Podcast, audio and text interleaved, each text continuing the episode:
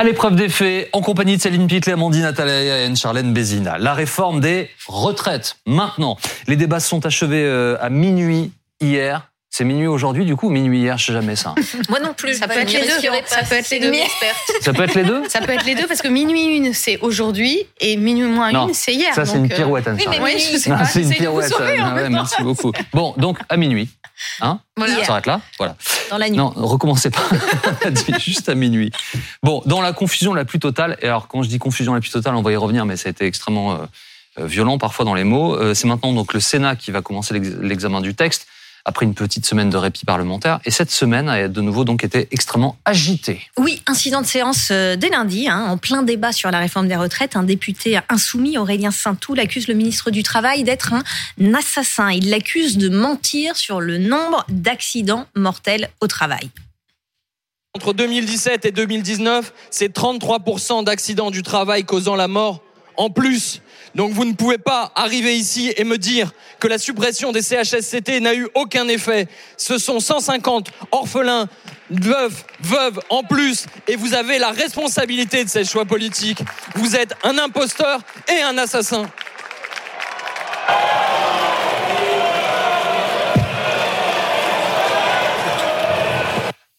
Depuis cet élu, il s'est euh, excusé auprès Ouais. d'Olivier Dussopt, le ministre du Travail qui était euh, hier matin l'invité de BFM TV, presque aphone, visiblement euh, marqué par les débats animés de la semaine. Je- J'entends, ce député s'est excusé, il a bien fait de le faire. Mais euh, il y a des mots qu'on ne pardonne pas, tout simplement. Donc euh, l'incident est clos pour moi, mais c'est pas parce qu'il est clos qu'il est pardonné. Voilà pour cette séquence qui montre euh, encore Wow. une fois les, les tensions qu'on régnait à cette semaine entre la Mm. majorité et l'opposition.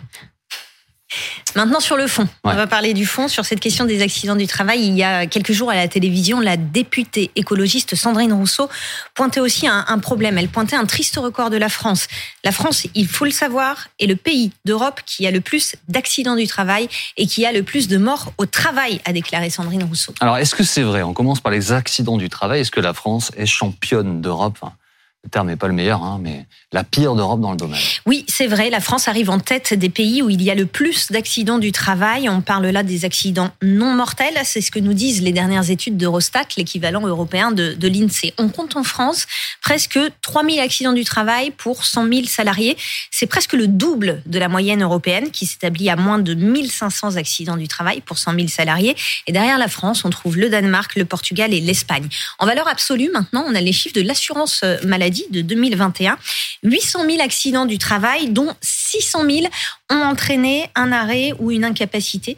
On parle là uniquement des accidents du travail non mortels et pour les salariés du régime général. Et pour les accidents mortels, on se situe comment? Sandrine Rousseau dit la France est le pays d'Europe qui a le plus de morts euh, au travail. C'était vrai pour 2019, c'est faux pour 2020. Selon les chiffres euh, d'Eurostat, les chiffres les plus récents, la France est le euh, neuvième pays sur 27 qui compte le plus d'accidents mortels au travail. Plus de deux accidents mortels pour 100 000 salariés, deux et demi même pour être très précise, alors que la moyenne européenne est inférieure à 2 et ce depuis des années. En valeur absolue, l'assurance maladie a décompté 645 accidents euh, mortels euh, au travail en 2021. C'est très proche du chiffre qu'a donné le ministre du Travail euh, dans l'hémicycle cette semaine, puisqu'il a parlé de 650 décès au travail chaque année. Quels sont les secteurs les plus accidentogènes alors? La construction, la logistique, le transport, l'agriculture également, les garagistes aussi font partie des professions les plus exposées aux accidents des travail, mais aussi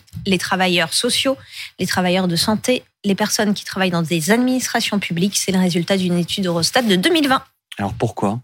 Alors, ce problème, il n'est pas nouveau en France et il y a plusieurs éléments d'explication. Il s'explique parfois par un manque de formation du personnel aux questions euh, de sécurité au travail. D'ailleurs, la DARES nous dit que les intérimaires sont, euh, qui sont souvent de passage dans les entreprises, Mmh. sont plus souvent aussi victimes d'accidents de travail que les personnels qui sont euh, en contrat, qui sont euh, embauchés.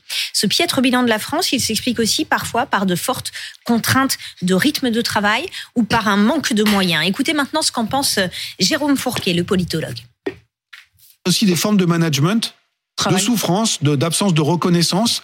On peut Pas dire que tout va bien ailleurs et que euh, on est encore euh, au- à l'époque de Germinal partout en France. C'est pas c'est pas le cas. Néanmoins, il y a manifestement des éléments qui doivent être creusés pour essayer de comprendre cette situation très singulière. Je vous donne juste un chiffre, quand on a à peu près 30%, de Français qui sont favorables à la réforme des retraites, parmi ceux qui considèrent qu'ils effectuent un travail pénible, très pénible, donc c'est quand même un tiers des salariés, le taux d'adhésion à la réforme est à 12%.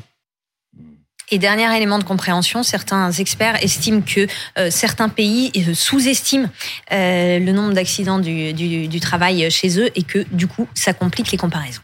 Bon, on va prendre deux minutes quand même pour s'arrêter sur ces sujets. Il y a plusieurs sujets là-dedans.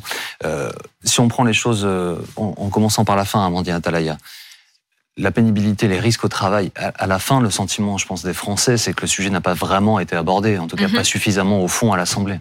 Non, très très peu euh, pour le moment, alors que euh, il y a de vraies questions qui se posent, puisque par exemple euh, le critère charge lourde est aujourd'hui exclu de la pénibilité, ce qui fait que par exemple les déménageurs en l'état actuel ne bénéficient pas de la pénibilité. Il y avait beaucoup de sujets comme ça dont on aurait aimé savoir si, comme le gouvernement le dit, il allait bouger à terme ou pas, et il faudra attendre peut-être maintenant l'examen au Sénat, par exemple, pour avoir des réponses un peu plus précise et euh, ça alimente ce sentiment général d'un gouvernement qui a présenté un projet peu clair. 73% des Français dans les sondages disent que le gouvernement n'a pas été transparent et qu'ils n'ont pas eu de réponse aujourd'hui à leurs questions. Et donc, euh, il est vrai que euh, est dommage d'avoir passé autant de temps sur des invectives et sur des insultes plutôt que sur des sujets de fond qui intéressent autant les Français.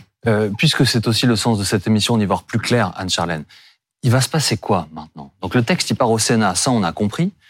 Il va revenir à l'Assemblée ensuite Combien de temps? Est-ce que les, euh, députés pourront à nouveau l'amender? Ou est-ce qu'il sera en l'état? Il y aura un 49.3 Enfin, qu'est-ce qui va se passer? Alors, c'est la grande inconnue. En réalité, en fait, la seule chose que nous savons, c'est cet article 47.1 de la Constitution qui nous oblige à un quantum de 50 jours in globo. Donc, il faut, déjà que l'Assemblée nationale a pris ses fins de jours, il faut encore 15 jours pour le Sénat et 15 jours pour ce qu'on appelle la navette, c'est-à-dire soit une autre lecture entre les deux assemblées, soit une lecture de conciliation en commission mixte paritaire.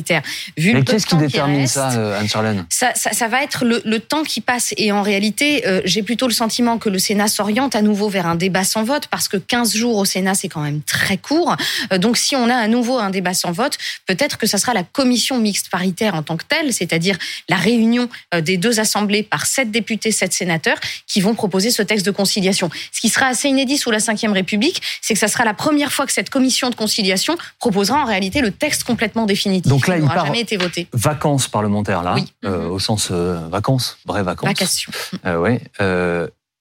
Sénat deux semaines.